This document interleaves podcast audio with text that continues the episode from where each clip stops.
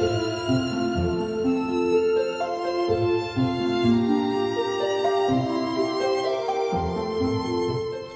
各位听众好，欢迎收听《优活谈心事》，我是炳华。今天很高兴邀请到我的好朋友大树教练，欢迎大树教练。炳华好，听众朋友们大家好。好，我们又见面了哈。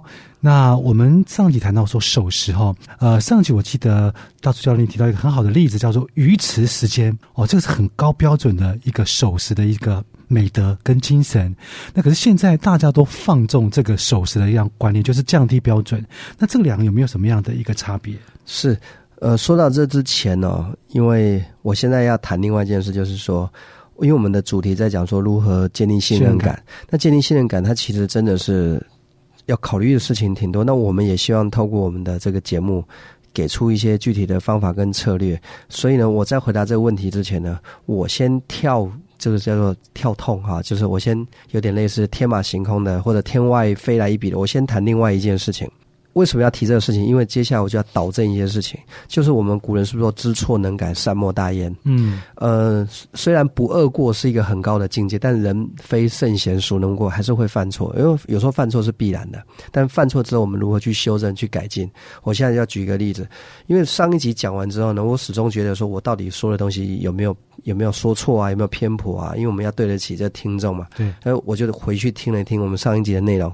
哦，我刚才一开始说布袋，哎，布。布袋那个地方跟鱼池没有关系，啊，布袋是在台湾的嘉义，鱼池是在台湾的南投，哦，两个不一样的县市啦。但是我得去察觉，哎，这个是我误植了。所以各位有没有发现到，我们在一些报章媒体上面啊，有时候我们也会看到哦，更正启事，非常正式说，不好意思，我在哪一篇文章里面哪一些数据或哪一些啊内容是写错的，跟大家道个歉。那我们先讲这样的行为跟建立信任感有什么关系？嗯，勇于认错其实很好啊。对，你会发现到，代表说你不是等着别人来给你指正错误，然后你才去改改错。就是说，我们自己有反省，跟当然别人来告诉你也很好。我我们要有一个面对的态度。所以说，我们透过这个事情，我透过这一集在开始之前呢，就是要先跟听众抱歉，哎，我在上一集的那个部分没有说的太清楚。嗯。那么也透过我想要呃给到更接近这个。更好的数据呢？我又去看哦，他说这个鱼池呢，它包含说，即便是高官，甚至连国家元首。如果那场会议有他，即便他没有出席，我的时间该开始还是要开始。那确实就像冰华讲，它是一个很高的标准。嗯嗯嗯。那我们现在回来回来聊说，啊，为什么大家这个层次上会有落差？我觉得有个故事可以作为代表。那这个故事我在课堂上呢，也跟我的这个学员讲过很多次。这个故事是我在上安东尼罗宾课程的时候，由这个世界潜能大师安东尼罗宾提出来的。他说有一个将军。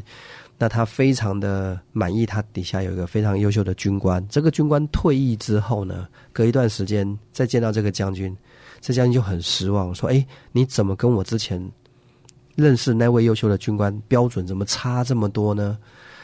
怎么就已经不再那么的优秀了？就好像变得就是就跟那个普通老百姓一样，不太是一个优秀的那个军官。”对。那他带着这个疑惑呢，去问安东尼罗宾。他说：“安东尼罗宾，我想问你。”为什么这么优秀的，我最得力的，我最欣赏的这个优秀的军官，为什么他在退役之后，就是退伍之后，他就变得这么的普通，这么的平凡？如果不要讲答案，炳华，你觉得他会是什么原因？哦，什么原因呢？可能是退役了嘛？那个那个标准，因为我知道，我知道在军中，其实呃，一个口令一个动作，其实很多的纪律。啊，要求严格，可是，一退下来，混同于那个凡人世界，可能一些习惯上就会随波逐流吧。这是我很初步的见解。我我真的是发觉到我问对人了。其实你你的回答八成以上已经非常接近答案了。所以我我可以当大师啊？啊，不是，差不多，差不多。大师有时候我们都知道，古今中外所谓的大师，都是可以把很复杂的问题讲的很简单，就是大师，对不对？OK，对。那，哎，那开句玩笑话，我有听过一个什么叫专家？专家就是把简单的事情搞得很复杂，就变成专家。这是开玩笑，开玩笑，开玩笑。好，我们导正回来。好，那个大概是安东罗宾是这么回答，他说：“是因为啊，这个优秀的军官啊，回到生活当中，人们对他没有那么高的期望值，就是你讲的，人们对他没有那么高的要求。以前在军中啊，他要准时起床，准时睡觉，他走路立正、出门进门，他衣服装仪容，连皮鞋、连衣服都要烫，然后还要一一点皱纹都没有，连发型全部都要求。可他回到了正常人的生活当中，周围的人都跟他说：“不用，不用，你现在已经退伍了，你可以赖床啊，你不要走路还。”抬头挺胸，然后还这个哦，一二一二，然后开个门关个门都像个军事行动一样。就是周围的人全部都劝他：你正常点，你正常点，你把军中那一套带到生活上，你是不正常的。嗯，那人活在群众当中嘛。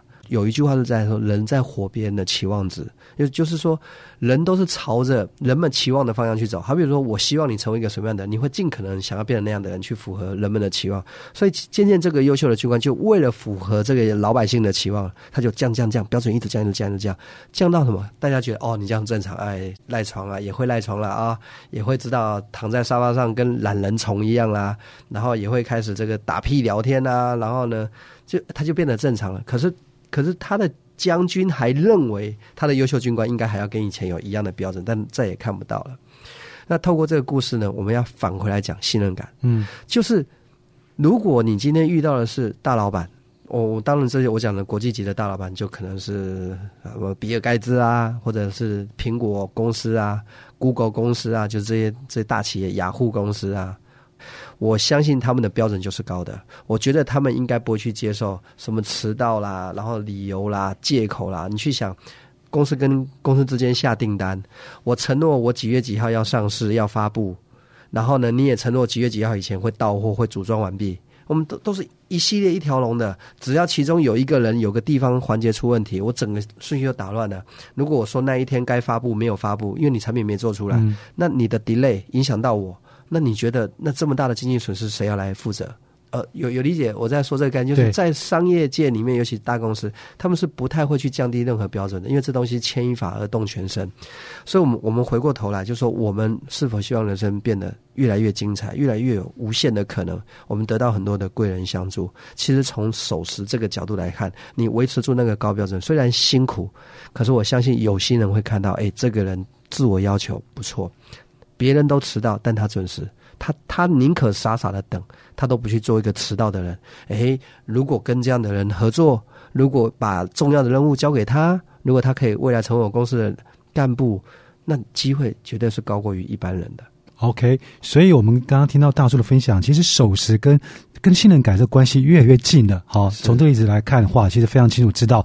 好，所以守时的这个标准还是不能够降低的。好，哦，我们时间又到了，今天啊，非常谢谢大叔教练很精彩的分享，谢谢大叔教练，谢谢炳华的采访，谢谢。好，那别忘了下次去收听我们的优活谈心事，拜拜啦，拜拜。